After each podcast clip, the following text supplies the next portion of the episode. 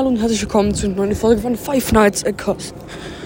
Vorhin habe ich mein VHS-Tape angesehen von Mangle und das ist mir einzig aufgefallen. Also auf jeden Fall, ich habe das einige auch schon gesehen.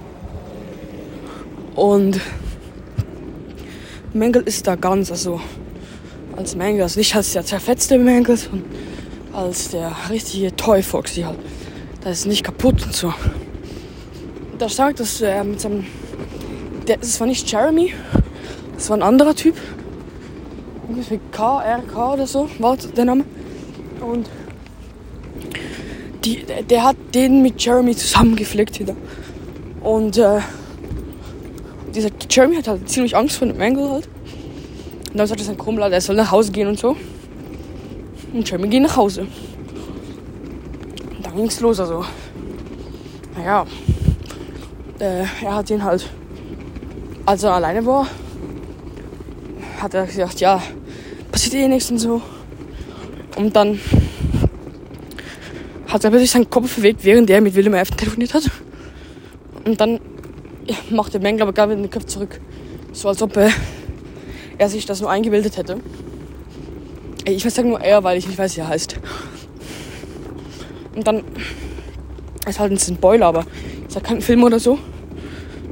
Dann geht er hin, gucken und er schaltet Mängel aus.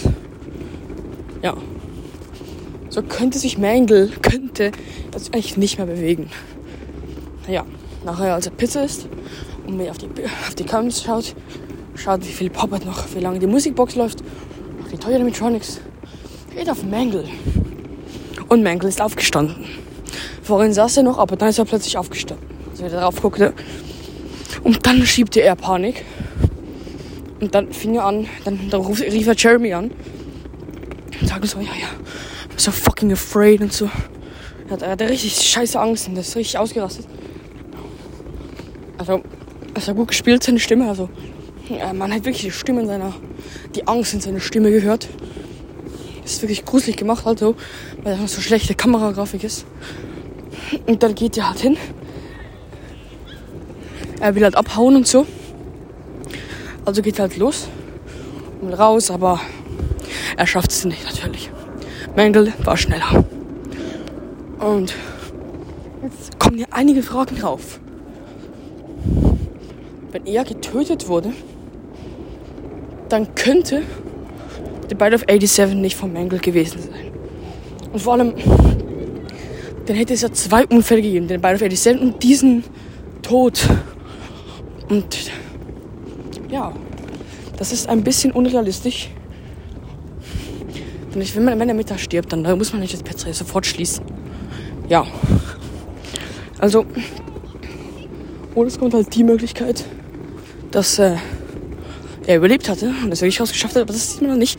Aber es ist wirklich ein Schrei und so und dann ist wahrscheinlich die Vermutung sehr wahrscheinlich da, dass er getötet wurde. Ja, aber wenn ihr es gesehen habt und es checkt, dann schreibt gerne in die Kommentare, was ihr dazu findet. Ich finde es ein bisschen seltsam, aber vielleicht gibt es eine logische Erklärung dafür.